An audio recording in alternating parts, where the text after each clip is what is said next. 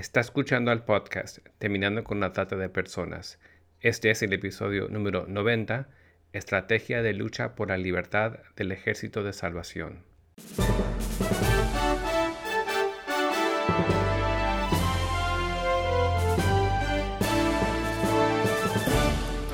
Bienvenido al podcast Terminando con la Trata de Personas.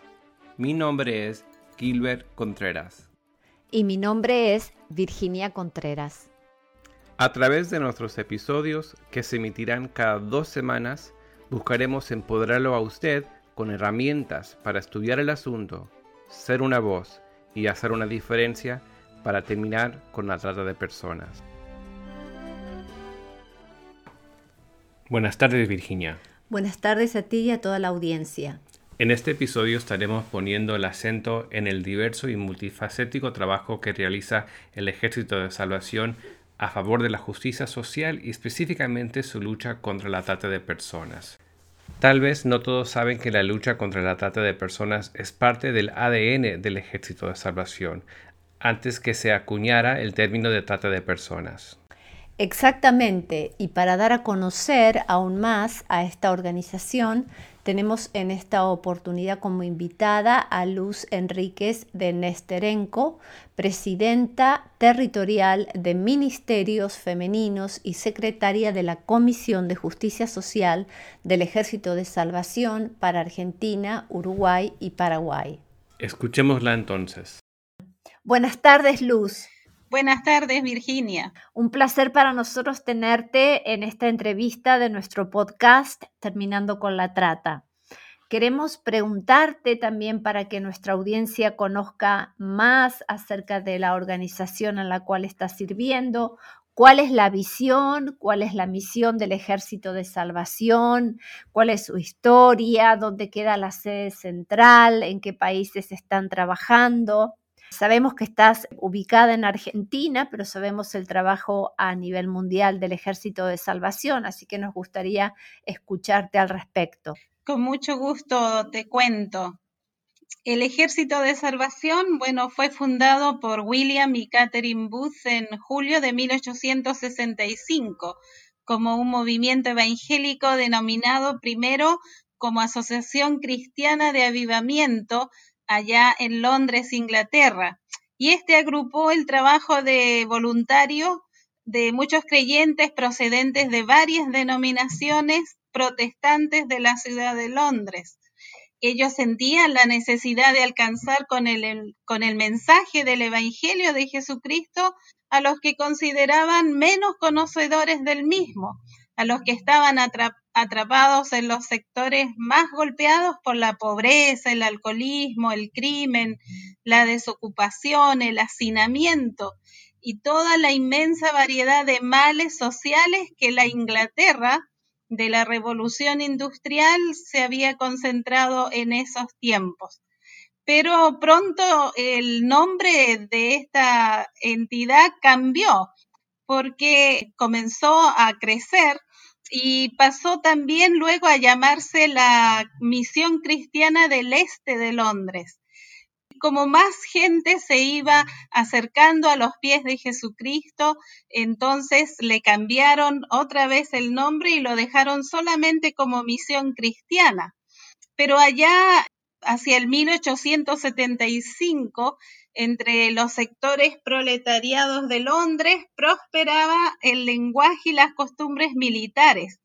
Así es que a medida que este movimiento se nutría de más conversos, se iba estructurando lo que se iba a denominar más adelante como el ejército de salvación. Y ya por ahí, en 1878, el propio reverendo William Booth propuso que la misión cristiana en realidad lo que era era un ejército de salvación. Y la idea cautivó a muchas personas y todos decidieron que eh, deberían adoptar entonces este nombre, The Salvation Army, conocido internacionalmente o Ejército de Salvación. Y de esa manera empieza a crecer a través del, del mundo, ¿no? La gran mayoría de los conversos de, este ejército de salvación eran previamente personas alcohólicas, drogadictas, prostitutas o del tipo indeseable. Y como resultado de este acercamiento práctico que tenían los Booth, su teología y su forma de, de dirigir esta iglesia, captó muchos adeptos, de manera que el ejército de salvación creció y se expandió de gran manera en toda su expresión. En relación a la misión del Ejército de Salvación, eh, internacionalmente estamos para predicar el Evangelio de Jesucristo y tratar de cubrir las necesidades humanas en su nombre sin discriminación alguna. Y también eh, hace unos años atrás se compiló la visión internacional donde dice que somos un ejército, un ejército levantado por Dios, lleno del Espíritu Santo para este siglo XXI y convencido de nuestro llamado. Somos una misión y esa misión está dirigida al mundo de los que sufren, los quebrantados, los desamparados, los desposeídos y perdidos, donde se les alcanza en amor a través de todos los medios posibles. Y dice también que somos un mensaje. Con el mensaje transformador de Jesús llevamos libertad, esperanza y vida. Y me interesa mucho también recalcar el aspecto tan práctico que tienen en demostrar también el Evangelio de Jesucristo, no solo proclamarlo, ¿verdad? Así es, así es, lo que caracteriza mucho al ejército de salvación. Para eso tenemos unas tareas diversas en el mundo entero, ¿no? Porque ¿dónde está la sede central? Está en Londres, Inglaterra. Ahí está lo que llamamos el cuartel general internacional y es dirigido por el líder internacional, el general. En este momento es Brian Peddle, el el líder internacional del Ejército de Salvación. Ustedes tienen, precisamente por esta idea de ejército, tienen diferentes rangos. Exactamente, eh, aunque no se quiso realizar un ejército en sí, pero sí se tomó una estructura cuasi militar, con cuarteles, con separación de territorios para poder organizarse mejor llevando eh, las actividades del, mismo ejército, con rangos para los que son pastores eh, y la membresía en la iglesia también son los llamados soldados entendiéndose que todos somos soldados de Jesucristo, pero los que estamos a tiempo completo como pastores, como oficiales, entonces tenemos diferentes rangos. Cuando entramos al seminario, a la escuela de cadetes, somos cadetes por dos años, estudian internamente por dos años y luego son comisionados como ministros del Evangelio y salen con el rango de tenientes.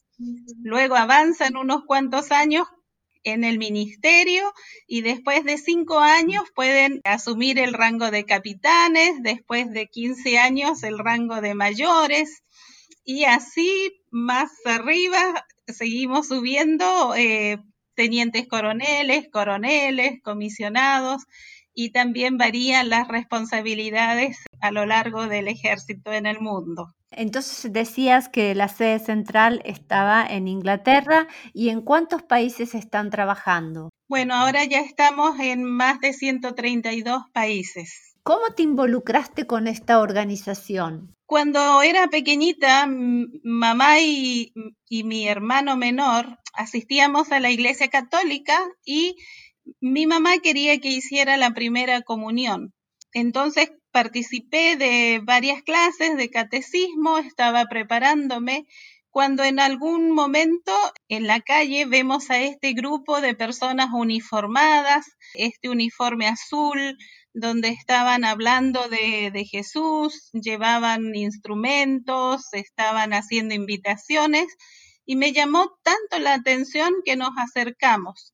Este grupo era un grupo de los que estaban estudiando y estaban haciendo una campaña evangelística en la calle y nos invitan a una de las reuniones de domingo. Fuimos con mamá y desde ahí nunca más me he salido de la iglesia Ejército de Salvación. Me cautivó su forma, me cautivó su expresión de amor hacia las personas que llegaban a la iglesia. Luego me fue cautivando el propósito, la misión, al conocer más internamente lo que era el ejército de salvación. Y como miembro de la iglesia he participado en todo lo que podía y como joven sentí el llamado también a ser una sierva del Señor como una oficiala y me ofrecí para este llamado al oficialato, al pastoreo. Y bueno, y aquí estoy, llevo 31 años como oficiala en el Ejército de Salvación. Y estás trabajando entonces en Buenos Aires, Argentina.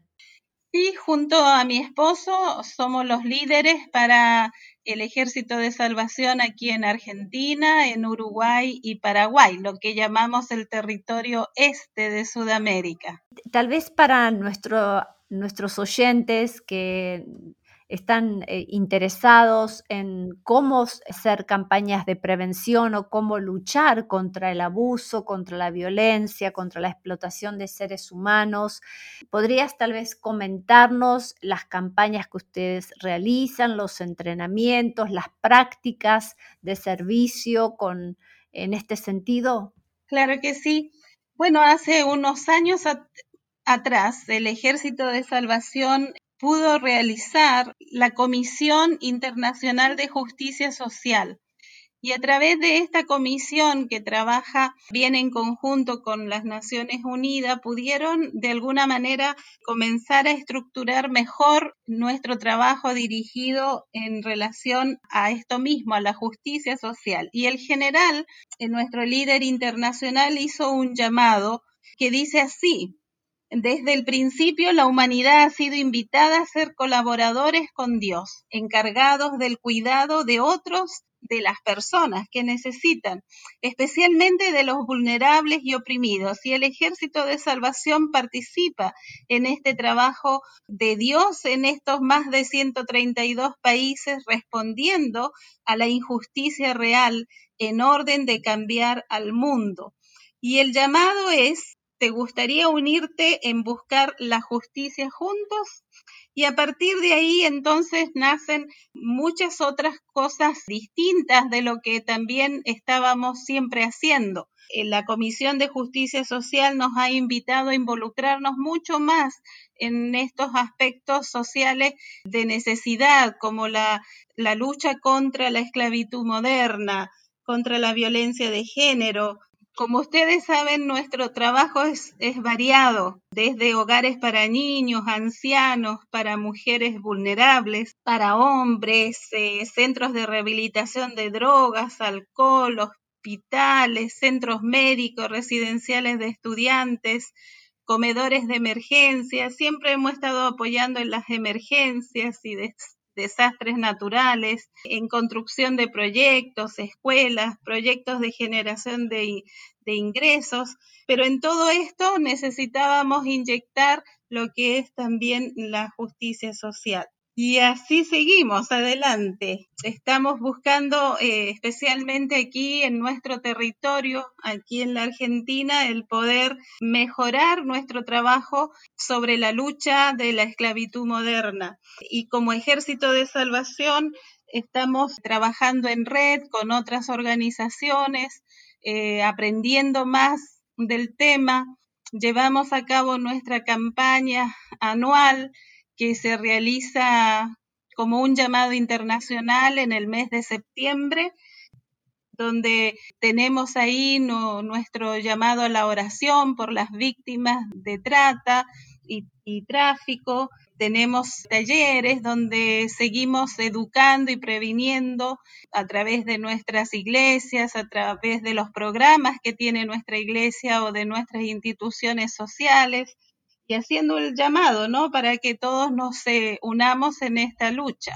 Si alguno de los que nos está escuchando quisieran tomar contacto con ustedes, tal vez porque no solamente por lo que facilita el Internet, pero tal vez porque son también de Argentina, ¿cómo podrían tomar contacto con ustedes y también cómo podrían acceder a todo el material que existe, que tiene la organización para concientización, para entrenamiento, también para poder participar en esta jornada que hace el Ejército de Salvación de Oración? Estamos en casi todas las redes sociales. Es muy fácil poder ubicarnos escribiendo Ejército de Salvación territorio este de Sudamérica y ahí van a estar los enlaces, el link para poder encontrarnos.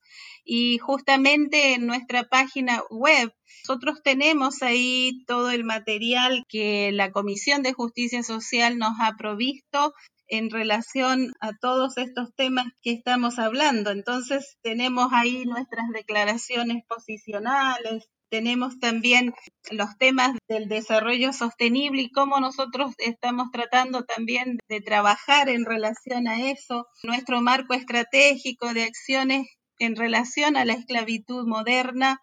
Material tenemos, nos pueden ubicar a través de nuestras redes sociales. Sí, animo a nuestra audiencia a estar mirando esta página porque conozco el material, está en el idioma español riquísimo, todo el material que existe, todo como es el marco de acción que tienen desde prevención, participación, enjuiciamiento, asociaciones, todo lo que tiene que ver con protección. Realmente tienen un material muy rico, de mucho contenido, pero también de mucha profundidad eh, bíblico-teológica.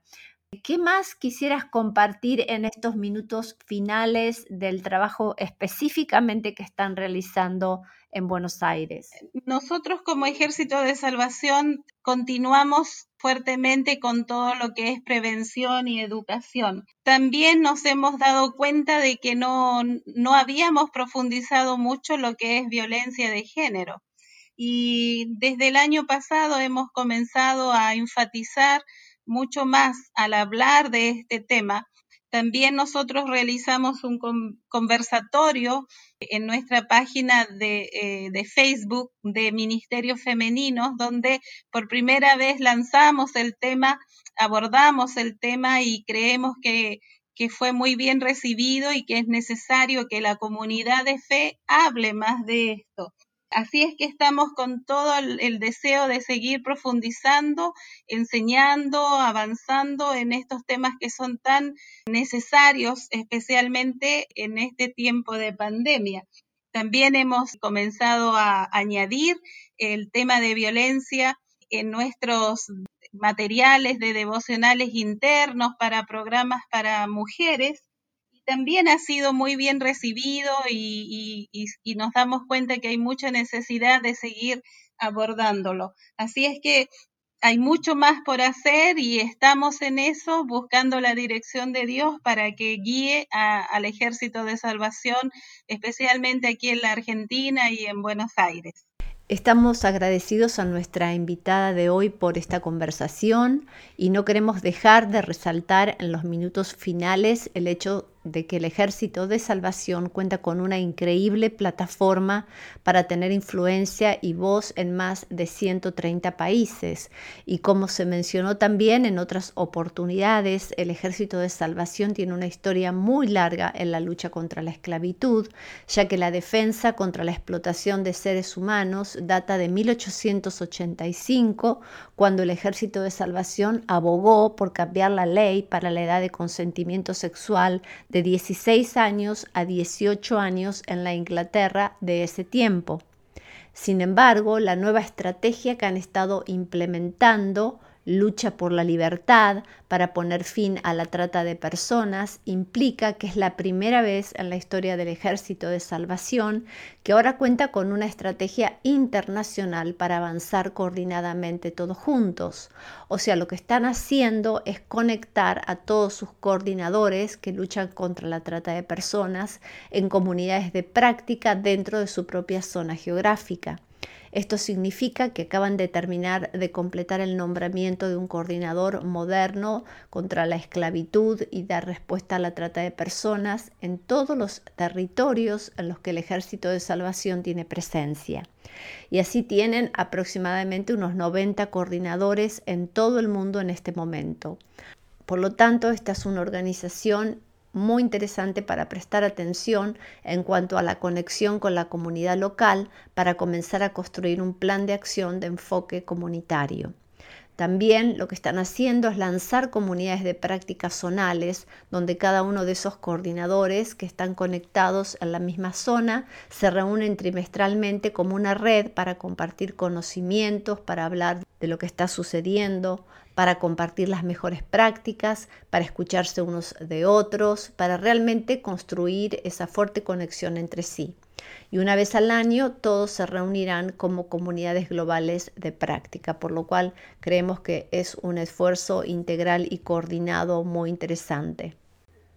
Una excelente estrategia de trabajo, la cual junto a su marco de acción por la libertad, creemos que traerá fruto de justicia a tantos que la necesitan en este mundo. Hasta el próximo episodio.